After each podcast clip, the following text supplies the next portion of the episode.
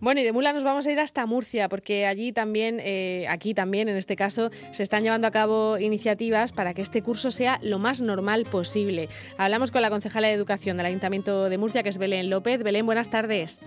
Hola, buenas tardes, Marta. Bueno, hay cosas igualmente. Hay cosas que, que, no que no nos eh, llevan a la normalidad, como el mirar a los niños y que tengan que llevar la mascarilla puesta. Hay un montón de excursiones que ya no se van a, poder hacer, pero el Ayuntamiento de Murcia ha puesto en marcha las eh, visitas tradicionales de, de, Murcia Ciudad Educadora, ¿no? De esas eh, posibilidades que da el propio Ayuntamiento para que aprendamos visitando puntos en la, en la ciudad. Me parece que fue hace un par de días, ¿no? Cuando se hizo esa primera excursión. Pues la primera fue exactamente ayer mañana. Ayer, mañana a las 10 de la mañana vino el colegio Andrés Vaquero a visitar el casino de Murcia y vino acompañada por tres profesores con una clase de cuarto de primaria y fue la verdad muy emocionante porque los niños estaban muy muy entusiasmados de poder salir de su clase, de poder disfrutar, les faltaban ojos para quedarse con todos los detalles que les estaban explicando las técnicos del servicio de educación y la verdad es que fue una, una actividad muy entrañable.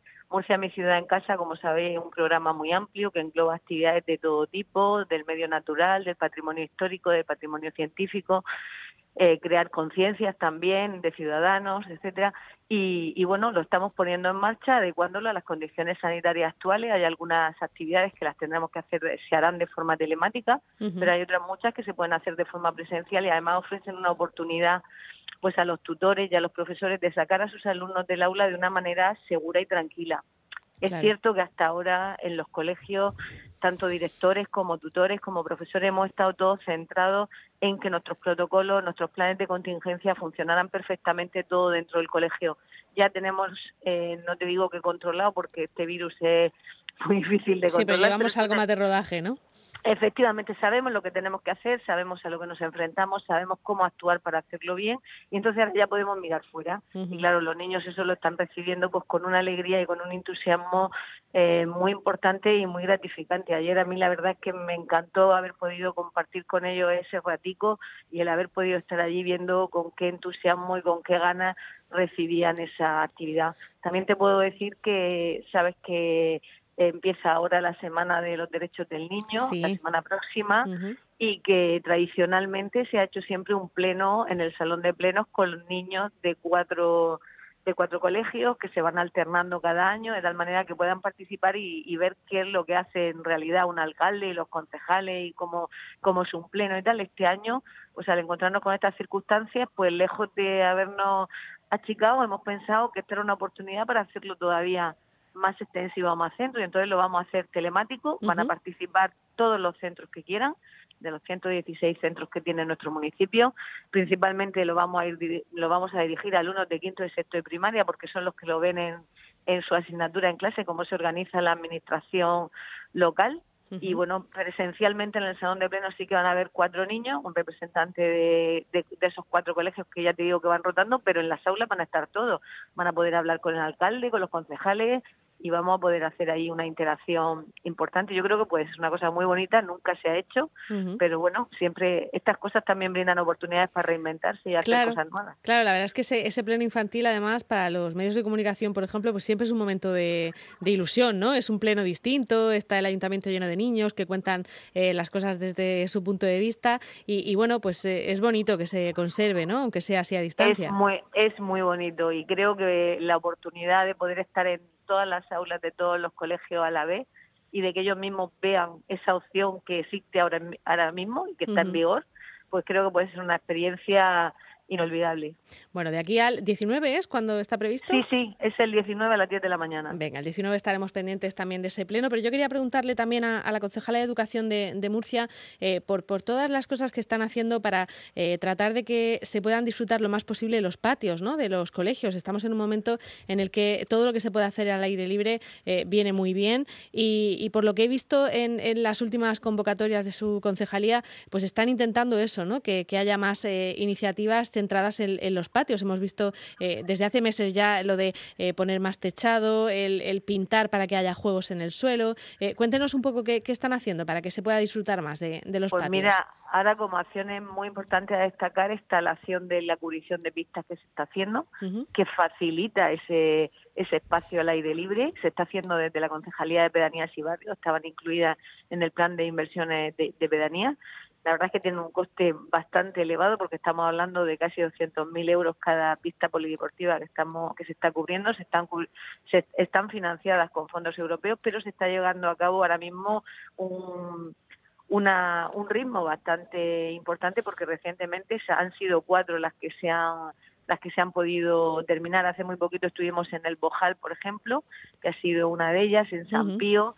Vamos, que ese, ese tema va avanzando independientemente de las pérgolas o de las velas que habitualmente se han puesto pues para, para tener esa sombra que sabes tú que en nuestra, en nuestra ciudad y en nuestra región es imprescindible, sobre todo en los meses de, de calor. Sí, pero el otro día, por ejemplo, que se ponía a llover, eh, había institutos, había colegios que mandaban eh, mensajes a los padres diciéndoles, bueno, en el, en el recreo que se lleven paraguas porque si no, no van a poder eh, bajar al patio. Y hay niños que no pudieron bajar al patio precisamente porque no hay suficiente espacio para que estén todos de manera segura con esto de la COVID y sin que les dé la lluvia, ¿no? Lo digo porque cosas como eso de la cubrición de, polideportivos o de, o de pistas deportivas a lo mejor no estaban pensadas para eso y ahora vienen fenomenal, ¿no? El tener un sitio es que efectivamente no estaban pensadas para eso y sin embargo son una cantidad de metros cuadrados de techado que no solamente sirven para hacer deporte, es que sirven para hacer deporte, para tener recreo, para esos días de lluvia donde los niños tienen que seguir saliendo y más que ahora mismo no debemos de, debemos de primar todo aquello